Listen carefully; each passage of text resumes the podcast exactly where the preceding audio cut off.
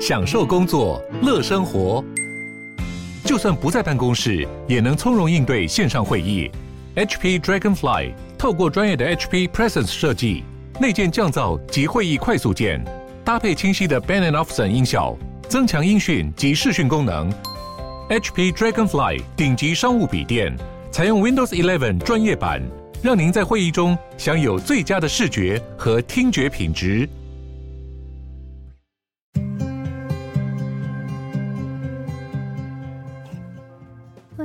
鲨鱼，带你关注那些有流量却没声量的有趣资讯，用十分钟零碎时间，一起跟上这个永远跟不上的世界。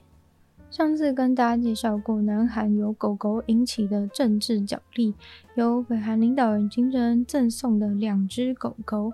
现在呢被安置到了一个动物园里面。这两只丰山猎犬原本由前总统文在寅饲养，但因为任期过了，狗狗是属于国家财产，所以想要请求国家金钱上的支持这些狗狗的赡养费。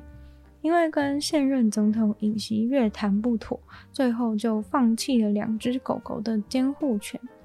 两只狗狗离开前总统文在寅家后，先是到达了大洲的动物医院做了详细的健康检查，之后就被送往了光州的公营动物园里面。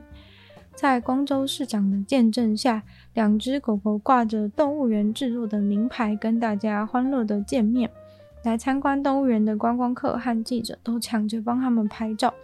这两只狗目前已经有了六只小狗，都是在来南韩以后出生的。其中一只小狗从二零一九年以来就住在了光州动物园，另外五只则是分别在南韩的不同动物园长大。光州动物园表示，未来会尝试让小狗和他们的父母团聚。但是现阶段还是分开饲养的状态，因为小狗从出生以后就跟父母分离，现在他们彼此之间应该是完全不认识的。也许小狗和爸妈终于可以重逢，算是这一次政治角力之下值得庆祝的一件事吧。隐形斗篷这种超酷的道具，大家应该都会想要拥有，对吧？能让肉眼看不见隐形斗篷确实是有点困难，但是能让监视录影器侦测不到你的隐形斗篷，这个针对监视器的迷彩服，并不是真的监视器拍不到，而是让 AI 不把你辨识成一个人类。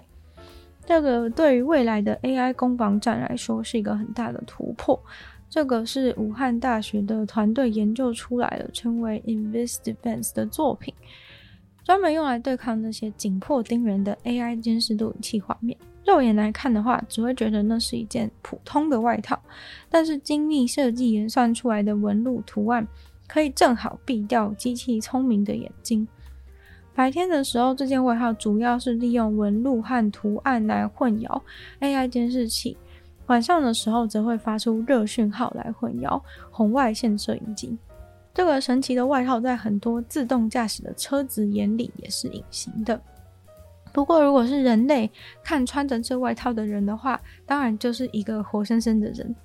负责监督这个团队的教授说，现在社会里面有很多监视器都是可以直接侦测到人体的，在路上的一些监视器都有监视行人的功能。他们想做的就是相机拍得到你，但是没有办法辨识你是一个人。他们花了大约七百次的失败，才最后成功做出了这一件，而且是世界上第一个专门用来回避人类侦测又看起来很正常的作品。在华为科技大赛里面，他们也夺得了第一名。二零二三年将在美国举办的 AI 会议当中，这件隐形外套也会展出。最厉害的其实是这个梦想中的隐形外套，竟然还很便宜。创作出这个隐形外套的疯狂复杂演算纹路的博士生，他自己估计这一件外套的成本大概只要五百块人民币。其实做出这种防侦测衣服的案例，过去并不是没有，但是呢，过去研究人做出来的都是用一些超明亮的颜色去干扰机器的视觉。这很有用，但是呢，人的肉眼看起来却超级无敌明显。不想被机器侦测，反而引来了一堆真人起疑。让他们觉得你很可疑，反而本末倒置。他们用神秘的纹路来错乱 AI，但是在人类的眼里，它却只是普通的花纹。这个技术如果拿到军事上来使用的话，将会有很大的助益。假设军人的制服能够使用类似的技术，那他们就能够被 AI 无人机给忽略。相反的方面，AI 辨识相关的科学家也能够去检讨他们技术当中的漏洞是怎样被隐形外套回避掉的。Neuralink 是一家医疗器材公司，由 Elon Musk 拥有。因为动物福利相关的疑虑，现在 Neuralink 正面临联邦的调查。很多内部的员工因为看不下去而抱怨。内部资料中显示，动物实验的阶段总是太早开始，导致很多动物非必要性的痛苦以及死亡。Neuralink 这间公司是二零一六年的时候创立的，他们主要是想要研发大脑的植入物，让瘫痪的人可以恢复原本的行动能力，也想要用植入物去治疗其他的神经类疾病。有知情人士透露，近几个月内开始进行了之前由一位联邦检察官提起的调查申请。根据报告指出，这次的调查主要是因为有违反动物福利保护法，对于实验和研究动物的对待有疑虑。查看了很多这间公司的文件，也跟二十位 Neuralink 的员工和前员工都做了访谈。媒体认为，这次调查的兴起和内部的员工渐渐反对公司的动物实验态度有关系。这当中包含了因为 Elon Musk 从上层给予研究进度的压力，导致实验室必须要在还没有准备好的情况下就草率地进行实验。员工认为还没准备好就急着做实验，实验可能就会出错，然后又要重新实验，让很多动物在这个过程当中白白受害而死亡。在美国法律之下，确实是没有限制一个实验能用多少的动物来测试。科学界对于动物实验的范围和程度也是充满了争议。但是之前检查的时候，政府都认为 Neuralink 的设施是没有问题的。记录上的资料显示，从二零一八年到现在，Neuralink 大概已经杀了一千五百只动物，包含了超过两百八十只的羊、猪和猴子。但其实 Neuralink 他们不会去详细记录每一只实验动物，所以实际上到底是有多少动物死亡，并没有办法知道。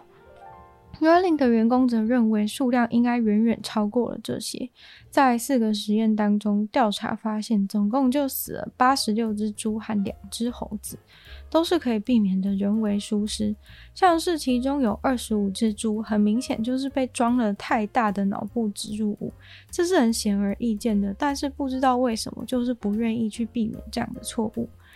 Elon Musk 曾经对很多的员工说，他不喜欢用动物来做实验，希望那些动物都能在活着的时候非常的快乐。但是下面的员工却都觉得在 Neuralink 底下工作倍感压力。德国西部的警察要负责解开一个很冷门的谜团，因为在一个小镇的农场里面，有六十瓶的公牛精液被偷走了。那些公牛精液非常的珍贵，而且必须要被保存在超级低的温度下才能维持活性。保存的条件需要泡在液态氮里面，并保持负一百九十六度 C 的温度，否则这个公牛的精液就会坏掉。目前警察还没有找到什么线索，只能从附近居民的口供开始问起，什么资讯都不放过，看看能不能够找到一些偷的人的蛛丝马迹。唯一能判断的是，会偷公牛精液肯定是想要做人工受精的吧。今天的鲨鱼就到这边结束了，再次感谢订阅赞助的会员：伊人、大龄男子 James、Jason、K、毛毛、黑牡丹、FB 还有 Easy。就希望其他有愿去支持鲨鱼创作的朋友，可以在下方找到 Patreon 的连结，没有不同的会员等级，还有不同的福利给大家参考。那就希望大家喜欢的话呢，也可以把鲨鱼的节目分享出去，或者 Apple Podcast 帮我留星星、写下评论，对的节目成长很有帮助。如果有其他时间的话，非常欢迎大家去收听我的另外两个 Podcast。中一个是女友的纯粹不理性批判，没有时间更长主题性内容；另外一个的话是听说动物，当然就是跟大家分享动物的知识。那也可以订阅我的 YouTube 频道，或是追踪我的 ID。就希望鲨鱼可以继续在每周二、四、六跟大家相见。那我们下次见喽，拜拜。